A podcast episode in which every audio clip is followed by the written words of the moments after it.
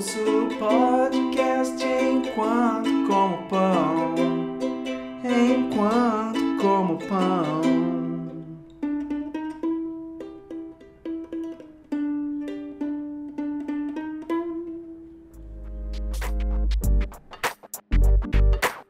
um podcast sobre criatividade, comunicação e conexão. Brasil! Alô Brasil! Mauro Fantini falando e esse é mais um episódio do Nota 6, esse podcast tão ouvido por pessoas que já atingiram o nirvana, aquele estado espiritual de elevação e presença e ausência e Nirvana, maravilhoso. Se você já atingiu o Nirvana, seja muito bem-vindo ao Nota 6. Se você nunca atingiu o Nirvana, também seja muito bem-vindo. Aqui a gente não discrimina pessoas pela sua elevação espiritual ou cósmica. Muito bem, muito bem. Se você está ouvindo o Nota 6 pela primeira vez, seja muito bem-vindo. Esse aqui é um podcast, como a vinheta já falou, sobre comunicação, conexão, criatividade se você tá meio perdido por onde começar, você pode começar por esse aqui mesmo, não tem problema nenhum. E aí você vai passeando pelos outros podcasts, pelos outros episódios, não tem não tem uma ordem cronológica, na verdade, você pode fazer o que você quiser. Se você já é de casa, seja bem-vindo de volta. E hoje o tema do episódio é a pior apresentação da minha vida. Aqui no Nota 6 a gente fala bastante de apresentações, tem alguns episódios sobre apresentações marcantes que eu assisti, que eu gostei muito de ver, e sobre técnicas de apresentação, falo com pessoas que também que já fizeram, fazem, já fizeram palestras, né? Gente que faz palestra importante, gente que faz TEDx, gente que tem podcast e tal.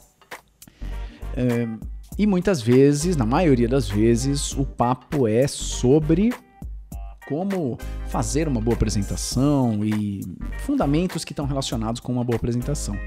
Mas hoje o papo é outro, o papo é sobre a pior apresentação da minha vida. Afinal de contas, a gente também consegue aprender com as bobagens que a gente faz. Não precisa só aprender o que, que dá para fazer certo, mas é legal também entender quando a gente naufraga. E a pior apresentação da minha vida foi uma apresentação que eu fiz como palhaço. Eu tinha um grupo, eu participava de um grupo de palhaços, que era o grupo Parizada. O grupo Parizada era composto por cinco seres humanos, eu, o Leonardo Teixeira, o Cauê Madeira, o Felipe Tancredi e a Julieta Zarza. Julieta porque ela é argentina. E a gente se conheceu fazendo um curso de palhaço e o curso acontecia uma vez por semana, às terças-feiras. A gente sentiu que ah, só uma vez por semana era pouco, então a gente quis é, fazer os nossos próprios treinos, os nossos próprios exercícios de palhaço, de improvisação. Então a gente começou a se reunir na casa uh, da Julieta e acabou que a gente virou um grupo, a gente criou espetáculos, criou números, apresentou em um monte de lugares, teatro, rua, uh, empresa, salão do automóvel, um monte de coisa, virada cultural e tal. foi muito legal. Uh, o grupo existiu por uns três anos, alguma coisa assim. E hoje a gente ainda é muito amigo.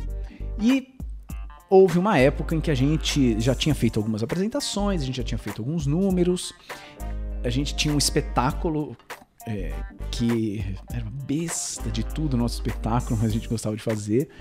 E era um espetáculo que a gente levava para alguns lugares. Ele já estava mais ou menos estabelecido, assim, a gente já sabia o que funcionava, o que não funcionava, ele já tinha melhorado.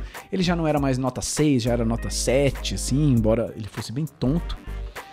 E a gente estava querendo pesquisar coisas novas. Né? A gente já tinha uns produtos estabelecidos e a gente queria é, pesquisar algumas outras possibilidades também de atuação. E aí a gente tinha alguns números que a gente estava experimentando E aconteceu, a- uma, uma- apareceu né, pra gente a possibilidade de fazer uma apresentação num espaço cultural aqui da cidade de São Paulo chamado Tendal da Lapa.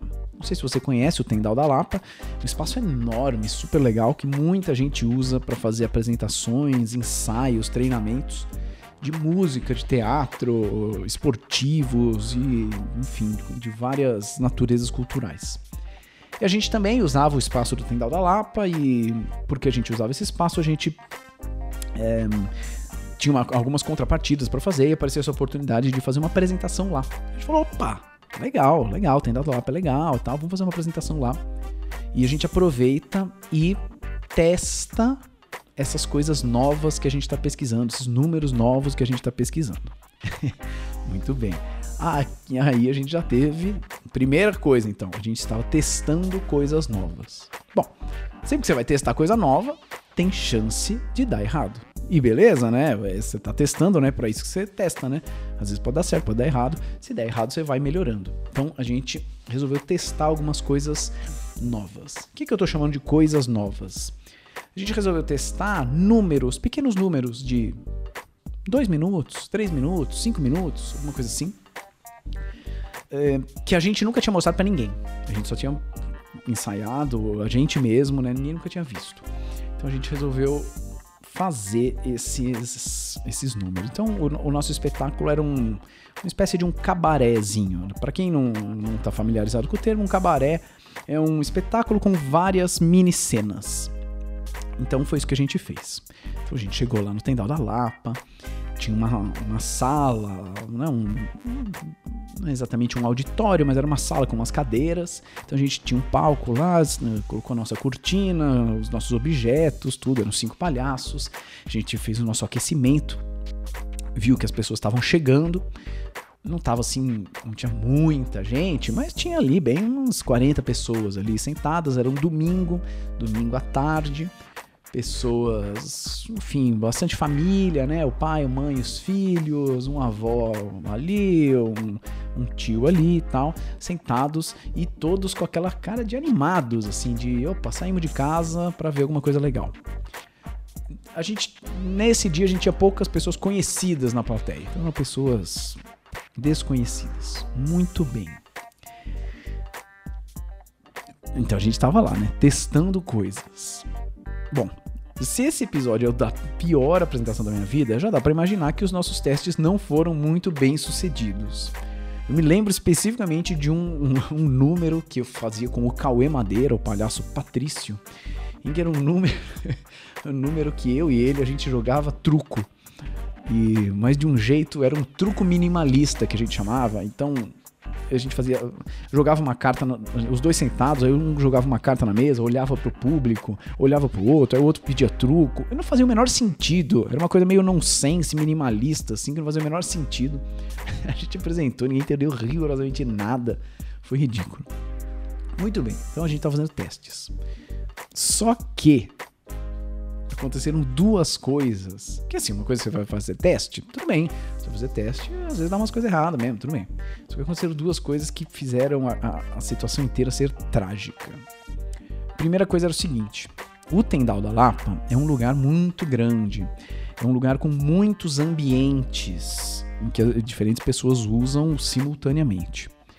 E nesse dia, neste fatídico domingo, o que aconteceu é que a gente, imagina o seguinte, a gente tava numa sala, uma salona, tinha um palquinho de uns 3 metros, na frente desse palco, cadeiras, pessoas sentadas na cadeira, e atrás do palco era uma parede, né? Então era o fim da sala, uma parede.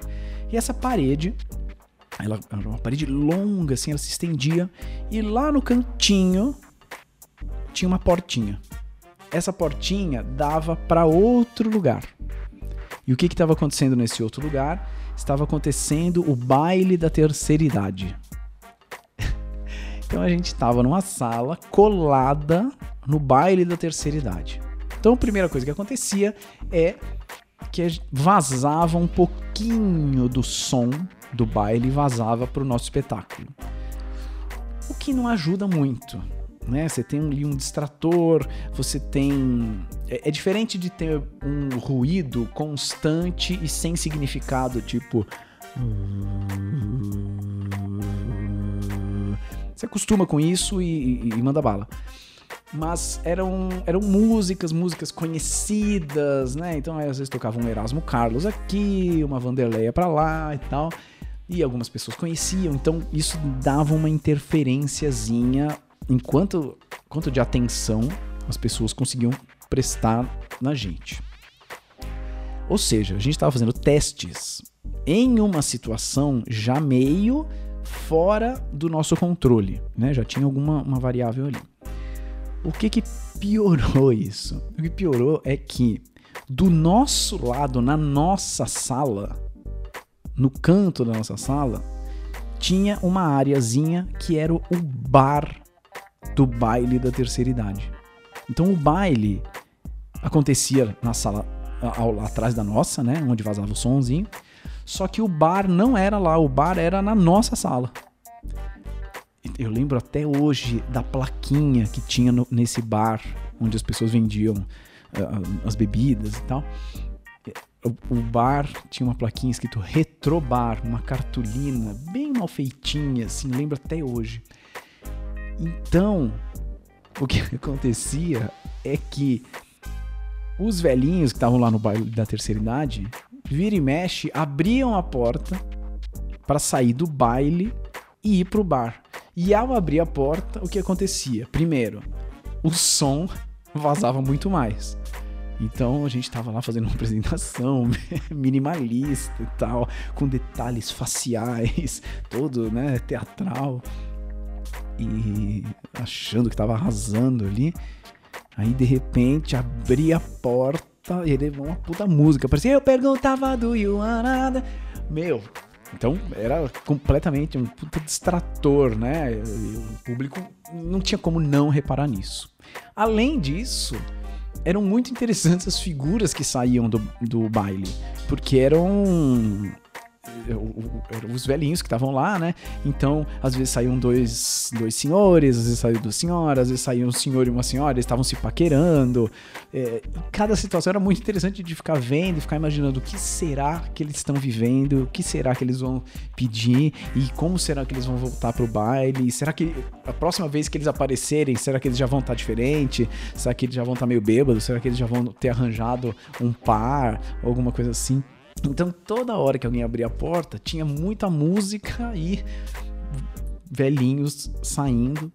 Aí os velhinhos chegavam no bar, que era 5 metros do nosso palco, pediam alguma coisa, a pessoa que tava lá no bar perguntava, o velhinho não ouvia direito, aí tinha que ficar gritando, o quê? Como é que é? Coca-Cola, hein? Então era uma zona sem fim. Imagina isso, você tá fazendo um espetáculo, uma apresentação, e toda hora abre a porta. Eu perguntava, fecha a porta, alguém pede alguma coisa, Coca-Cola, é? Hum, ah. abre a porta, eu perguntava do Will, fecha a porta, abre a porta, eu perguntava, e aí e toda hora isso acontecendo. Então, juntou testes que a gente tava fazendo, que a gente nunca tinha feito, que obviamente estavam dando errado, com uma situação é, física que a gente não conseguia controlar. Então a gente estava num ambiente que não era o nosso ambiente, não era a nossa sala de ensaio e tal. Então isso é um problema para fazer teste também, né? Quando você vai fazer teste, é bom algumas coisas você te- te- tá lá no grupo controle, tá, tá o padrão, né? Tá aquilo que você tem controle. Porque se tudo é diferente, nossa, aí as chances de dar errado são mais altas ainda, né? E aí, qual que foi o, o principal erro que eu, que eu acho que foi aí realmente foi um vacilo no, testar bom testar é, tá bom hora tinha que testar. É, tinha o baile da terceira idade a gente não sabia bom tá bom aconteceu. Mas teve um vacilo nosso que foi fogo que foi o seguinte nosso espetáculo durava 50 minutos alguma coisa assim. A partir do minuto 7 a gente já sacou que não ia rolar.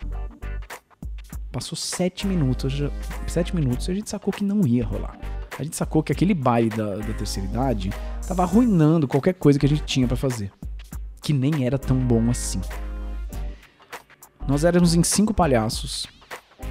É, poucos ou quase ou nenhum número que a gente tinha tinha os cinco palhaços participando. Então sempre tinha dois, três no palco e outros dois ou três estavam atrás, estavam na, na, na coxia, né? Atrás da cortina. Eu é, lembro até hoje da gente atrás da cortina, quem tava atrás da cortina, com um olhar desesperado pro outro, um olhar de mano, não tá rolando.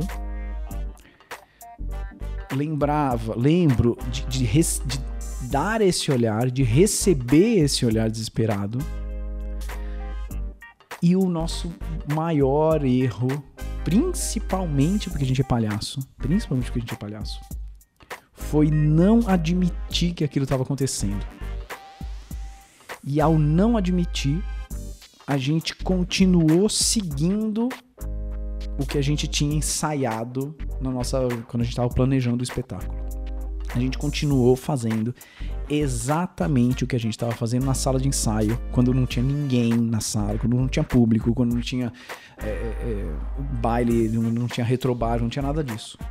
A gente tinha um plano e a gente seguiu estritamente esse plano, rigorosamente esse plano embora a gente soubesse que não estava rolando, embora a gente tenha olhado um para cara do outro e tenha visto, meu, tá um fracasso bizonho, ninguém teve a coragem e ou a liberdade de, de falar, gente, vamos mudar. Ou vem na minha, ou toca em mim que eu resolvo, sabe? Matar no peito e levar o espetáculo para outro lado. E, e, e abortar os números e, e criar outros jogos e criar outras interações. A gente estava tão obcecado naquilo que a gente tinha planejado que a gente foi incapaz de mudar o plano, mesmo quando estava muito óbvio para todo mundo, não só para os palhaços, para o público também. Até para dona Clotilde que estava no retrobar, estava vendo isso. Tava muito claro que o nosso navio estava naufragando. E ninguém teve a ousadia e a coragem de salvar o navio. Vai bater no iceberg. É, vai, mas essa é a rota que a gente planejou, então é a única coisa que a gente pode fazer. E a gente bateu e afundou. A gente terminou o, o espetáculo com um gosto péssimo. A gente depois não conseguia nem conversar um com o outro, de tão fracasso que foi, de tão ignorado que a gente foi pelo público. É, a gente não conseguiu. Não conseguia um fiapo de conexão com o público. Nada. Nada. Foi. Foi como se não tivesse existido a nossa apresentação e o público certamente ficou com aquela sensação de tô perdendo tempo, não acredito que eu vim aqui, tô com vergonha de sair no meio porque vai ser chato para eles, mas gostaria de sair. Isso é horroroso. Demorou mais ou menos uma semana pra gente eh, ter a nossa DR, nossa discussão de relação. Eu lembro da gente tendo uma discussão de relação na casa da Julieta, em cima de um telhadinho. E, e, a gente começou a discutir, né? primeiro, por que será? Por que será que a gente fez isso? Por que será que a gente não teve coragem? Caraca, meu. É, pô, a gente não é palhaço, palhaço tem que viver no aqui agora, no, né? E, e aceitar o, os equívocos e os fracassos e jogar com isso. E foi justamente isso que a gente não fez.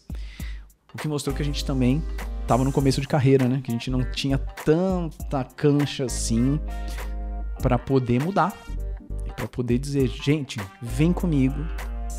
A gente vai para outro roteiro que a gente não ensaiou, mas vem comigo porque eu sei que vai ser melhor do que isso que está acontecendo. Essa, sem dúvida, foi a pior apresentação que eu já fiz na vida. E olha que maravilhoso, né? Depois disso, é, aprendi demais com, com, com, esse fracasso. Eu aprendi demais a, a não ignorar o fracasso, não ignorar que não tem ninguém comigo. E, e a hora que você não ignora e que você admite, né? Quando você admite, putz, tá ruim, né? Ou caraca, tá chato, ou vocês estão com sono, né? dá uma aproximada. Dá, um, dá uma conectada, porque mostra que as pessoas. Você tá no. Você, enquanto apresentador, tá no mesmo lugar que as outras pessoas. ali na nossa apresentação no Tendal da Lapa, a gente não estava no mesmo lugar, a gente estava em dimensões diferentes. A gente estava no mundo mágico do ensaio, do número ensaiado, mas foi incapaz de viver o aqui agora junto com aquelas pessoas. Isso é algo que eu levo para a vida, para as apresentações, obviamente como palhaço, atuando como palhaço no hospital, em aulas e palestras e cursos, é, e que me dá muita, muita, muita força. Eu tinha, eu tinha um, um mestre, um palhaço, que ele dizia o seguinte: quando você tá ali presente, aceitando a situação e vivendo e jogando com ela, você como palhaço se torna indestrutível se torna indestrutível, porque você tá tão poroso, você é tão afetado por tudo que acontece que, que você não vai contra o que acontece. Você é parte do, do ambiente e fazendo parte do ambiente você se torna absolutamente indestrutível. Então, se a gente tirou alguma coisa dessa apresentação do grupo Parisada no Tendal da Lapa, foi de abandonar os planos perfeitos para fazer o plano real, o plano possível, o plano do aqui e agora. Profundo, não foi? Profundo? É, às vezes precisa de umas porradas aí para aprender, né? Muito bem, essa foi a pior apresentação da minha vida. Conta aí para mim, conta aí no, no, direct do Instagram ou no post, comenta no post, ou então comenta no grupo do Facebook. A gente tem um grupo no Facebook, se você não tá lá ainda. Quem entrou há muito tempo é da velha guarda. Se quiser, você pode entrar agora. E depois de 40 e tantos episódios, tudo bem, você pode entrar agora e, dizer, ah, também sou da velha guarda, até porque tem pouca gente lá. Então, quando tiver milhões de pessoas, você vai poder dizer que você é um dos primeiros. Comenta lá no grupo do Facebook qual foi a pior apresentação da sua vida? Qual foi?